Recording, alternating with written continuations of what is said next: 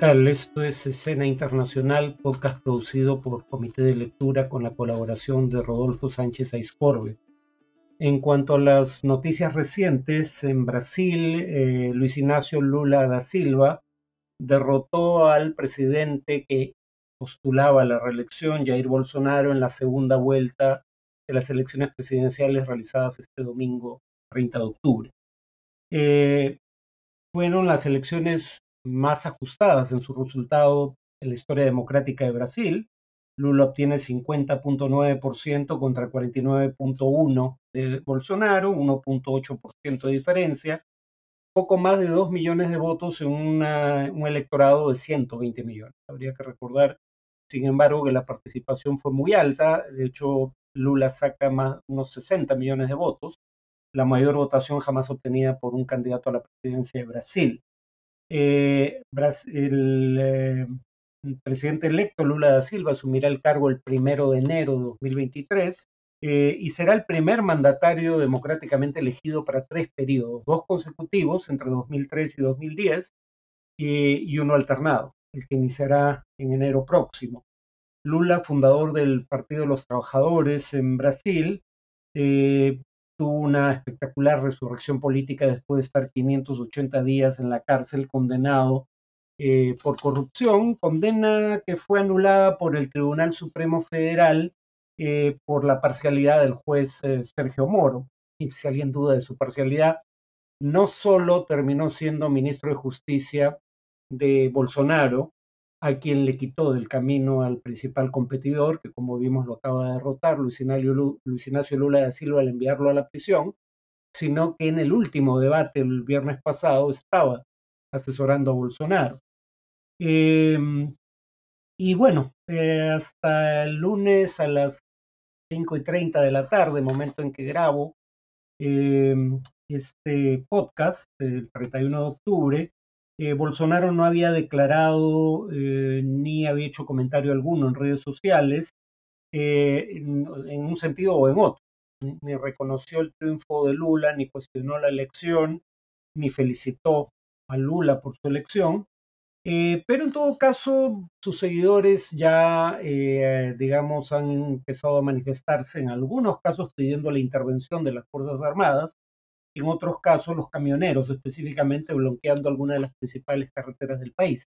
Esto de invocar a las Fuerzas Armadas es importante porque muy probablemente lo que explica el silencio de Bolsonaro sea el hecho de que no haya obtenido el apoyo que esperaba eh, en sectores como los de las Fuerzas Armadas o policiales, que aunque en general han sido cercanos a su gobierno, ha habido miles literalmente de militares ocupando cargos públicos, eh, algunos cálculos sitúan la cifra en 6.000 militares, policías.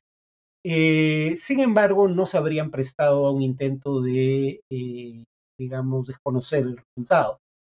algunos políticos cercanos a Bolsonaro, como el presidente de la Cámara de Diputados o el gobernador electo de San Pablo, que, o San Paulo, que fue ministro de Bolsonaro, dijeron ya que reconocen el triunfo de Lula. Eso también debe haber jugado en contra de cualquier posibilidad de desconocer el resultado. Y bueno, con este resultado las cinco economías más grandes de América Latina van a estar gobernadas por eh, presidentes de izquierda.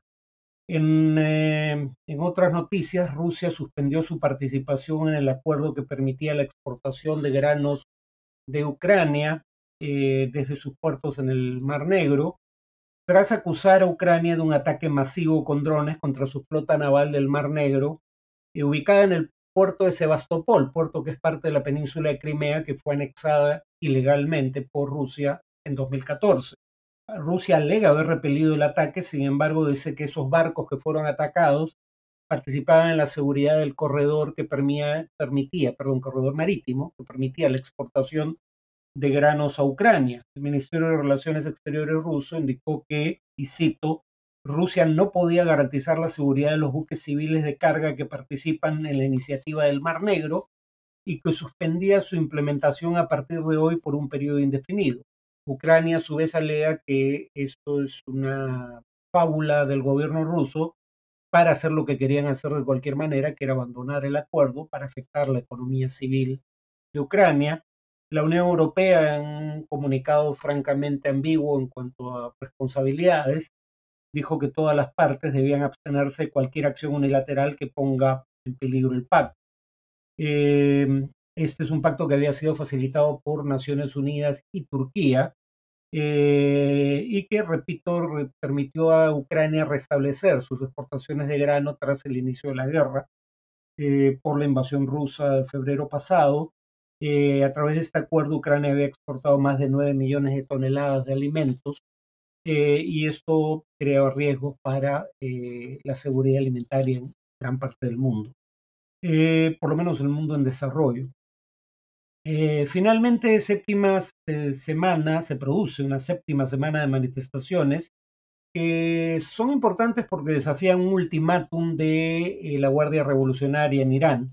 Miles de jóvenes volvieron a las calles el domingo 30 de octubre, pese a que el general Hussein Salame, jefe de la Guardia Revolucionaria, que es una suerte de fuerza militar de élite que protege más al régimen teocrático que al Estado iraní propiamente. Eh, después, repito, de que el general al cargo de la Guardia Revolucionaria dijera el sábado pasado, hoy es el fin de los disturbios, no salgan a la calle más. La gente, sin embargo, volvió a salir. La represión eh, no es tan brutal aún como lo que fue eh, durante las manifestaciones de 2019, que según Reuters esa represión provocó la muerte de 1.500 personas, pero en todo caso ya está escalando y ya se dispara desde hace un tiempo eh, con armas de fuego contra civiles inermes. Según la organización Iran Human Rights, una ONG con sede en Noruega, no puede obviamente operar desde Irán, hay miles de personas detenidas eh, y el régimen, sin embargo, sigue acusando a enemigos de la nación quiere decir Estados Unidos e Israel, de las manifestaciones. Eh, pero como vimos en un podcast anterior, aunque esa intervención tal vez exista, eh, no basta para explicar lo que está ocurriendo en Irán. En cuanto al tema de análisis, eh, acaban de producirse las elecciones en Brasil y sabemos que las encuestas en primera vuelta, digamos, cometieron un error bastante grande al subestimar la intención de voto por Jair Bolsonaro. Eh, y claro, ahí hubo dos tipos de respuestas que no tienen mayor sentido al fracaso de las encuestadoras en primera vuelta. El primer tipo de respuesta fue desestimar sus pronósticos para la segunda vuelta, asumiendo que iban a mm, tener el mismo sesgo que tuvieron los pronósticos de primera vuelta lo cual implica asumir que eh, los encargados de empresas encuestadoras son personas irracionales que no actualizan sus creencias con base en nueva información ni cambian su conducta para adecuarla a lo que indica esa nueva información. Todo parece indicar que las agencias encuestadoras tomaron en consideración ese error en primera vuelta e intentaron corregirlo y en segunda vuelta algunas encuestadoras acertaron con bastante precisión el resultado si se tiene en cuenta el margen de error estadístico. Eh, la otra cuestión fue cómo, se reaccionó el bando bolsonarista ante, eh, digamos, las fallas de las encuestas en primera vuelta. Eh, básicamente acusaron a las encuestas de tener una motivación política para fallar en favor de Lula. Eduardo Bolsonaro, hijo del presidente derrotado, en la última elección, pidió que se forme una comisión en el Congreso para que investigue las discrepancias entre las encuestas y el resultado final, en primera vuelta. Y claro, uno podría decir, bueno, pero el Congreso no es una entidad académica que se dedica a investigar como un fin en sí mismo. Obviamente lo que estaba detrás era la presunción de que había dolo en ese error, que no era un error espontáneo producto de eh, no tomar en cuenta metodológicamente eh, fenómenos como la posibilidad de un voto escondido en favor de Bolsonaro. Y la prueba de que eso es lo que está detrás del pedido del hijo del presidente es que el líder del oficialismo en la Cámara Baja, Ricardo Barros, presentó o planteó eh, la, presentación de un proyecto de ley que establezca, y cito, castigos severos si las encuestadoras se equivocan más allá del margen de error, que habitualmente es 2%. en una dirección o en otra. y declaró lo siguiente, encuesta publicada la víspera de las elecciones cuyo resultado no coincida con el margen de error es delito. aquí hay un intento de censura, claro y simple. Si hay evidencia de dolo entre las empresas encuestadoras, debieron haberlas juzgado o deberían juzgarlas, como eh, ocurrió en el Perú. De hecho, ha habido sanciones contra empresas encuestadoras cuando hubo evidencia de dolo, pero el dolo no se asume, el dolo se demuestra. Eh, lo, que está, lo que implica esta declaración es que eh, desaparece la presunción de inocencia. tiene sentido, en todo caso, este tipo de manifestaciones. en mi opinión, no, ¿no? Digamos, si las encuestadoras tergiversaran los resultados que encuentran de manera sistemática para favorecer candidaturas, perderían toda credibilidad y los medios dejarían de contratarlas para elaborar encuestas de opinión pública sobre procesos electorales. Claro, en Brasil, como ocurrió también en alguna medida en el Perú, algunos empiezan a indicar que los propios medios que contratan a las encuestadoras son parte de la conspiración en contra de ciertos candidatos. Acá lo alegaba más bien la izquierda, en Brasil ha sido la derecha radical de Bolsonaro. Em, y el punto es, eh, si medios y encuestadoras se confabularan para mentir sistemáticamente, pues la gente dejaría de creerles y por ende, eh, si el, propósito era inducir el voto, dejaría de tener ese efecto. Como sabemos en el Perú, en donde en ocasiones ha habido una clara mayoría de medios en contra de ciertas candidaturas, eh, por ejemplo, Ollantumala, yo diría en 2011, eh, la candidatura en 2010 para la alcaldía de Lima de Susana Villarán, la candidatura de Pedro Castillo, y eso jamás impidió que esos candidatos ganaran, ¿no?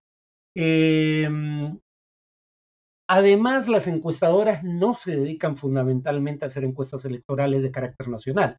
Recordemos que las elecciones nacionales ocurren en intervalos de cuatro o cinco años. Eh, en la mayor parte del tiempo y la mayor parte de su actividad comercial tiene que ver con otras tareas, como por ejemplo encuestas vinculadas a actividades de, de mercadotecnia. Y si fracasaran estrepitosamente en sus pronósticos de manera regular, uno, o en su defecto se demostrara que eh, actuaron dolosamente, eh, pues eh, su prestigio comercial desaparecería y dejarían de contratarlas nuevamente. No es tan sencillo. Lo que sí creo que tiene más asidero es la idea de que en ocasiones se formulan preguntas a pedido de quien encarga la encuesta y entonces no necesariamente se formulan las preguntas más relevantes, sino las que sean de interés para quien paga la encuesta, uno. Y dos, eh, puede haber algún tipo de sesgo en la forma en que se frasean las preguntas, ¿no? Eh, acá los, los invito a ver eh, un sketch de una serie cómica británica que en mi opinión es de lo mejor que se ha hecho internacionalmente en humor político, una serie de televisión británica, de la televisión pública además, eh, llamada Yes Prime Minister, sí, primer ministro, sobre encuestas precisamente y cómo se puede manipular el resultado sin mentir respecto al resultado obtenido, simplemente por las preguntas que preceden a la pregunta en la cual quieres un tipo de respuesta. Digo, sí puede haber elementos de ese tipo, pero no esta conspiración universal para fraguar resultados que no existen, ¿no? No parece razonable. Además, en el caso de Brasil había algunos indicios de, de que falló, ¿no? que podemos ver en retrospectiva y que no tienen que ver con dolo.